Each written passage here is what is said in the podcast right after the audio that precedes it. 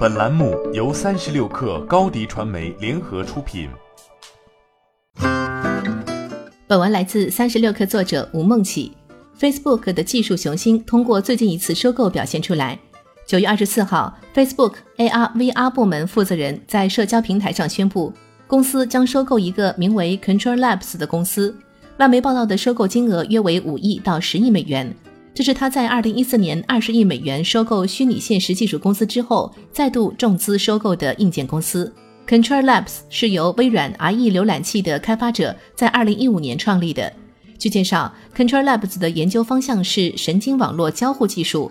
目前主要产品是一款手环，它可以通过分析人体的生物特征，特别是生物电波的变化，来识别人脑的各种指令，并以此控制身边的硬件设备。换言之，就是这款手环可以读心。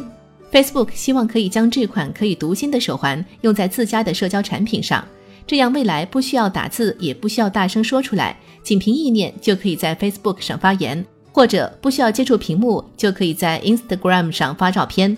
它也可以用于医疗领域，帮助判断丧失语言功能的患者发出信息指令。通过手环获得一部分人体生物特征信息并不难。此前手环开发获得的生物特征信息，主要是用来提供实时健康数据，而 Control Labs 的研究方向侧重于通过精确识别判断生物特征变化，带动脑机一体化。这一技术在多个大学的实验室中研发已经多年，但技术成熟程度和商业化前景仍难以明了。目前该领域的商业化研究者是一些初创企业。今年二月，谷歌和亚马逊的风投部门向 Control Labs 注资两千八百万美元。显示出互联网大厂对其关注程度加深。Facebook 并购 Control Labs 无疑会使这一技术获得更多科技风投资金的关注，也有利于再度树立 Facebook 站在科技前沿的形象。相比 Control Labs 的手环，马斯克的 Neuralink 的做法更加激进。今年七月，Neuralink 宣布可以通过在人脑中植入芯片来实现脑机一体化。这一实验最早将在明年举行，但 Neuralink 此举遭到广泛的理论批评。在这一问题上，手环读心可能比大脑植入芯片要容易被接受。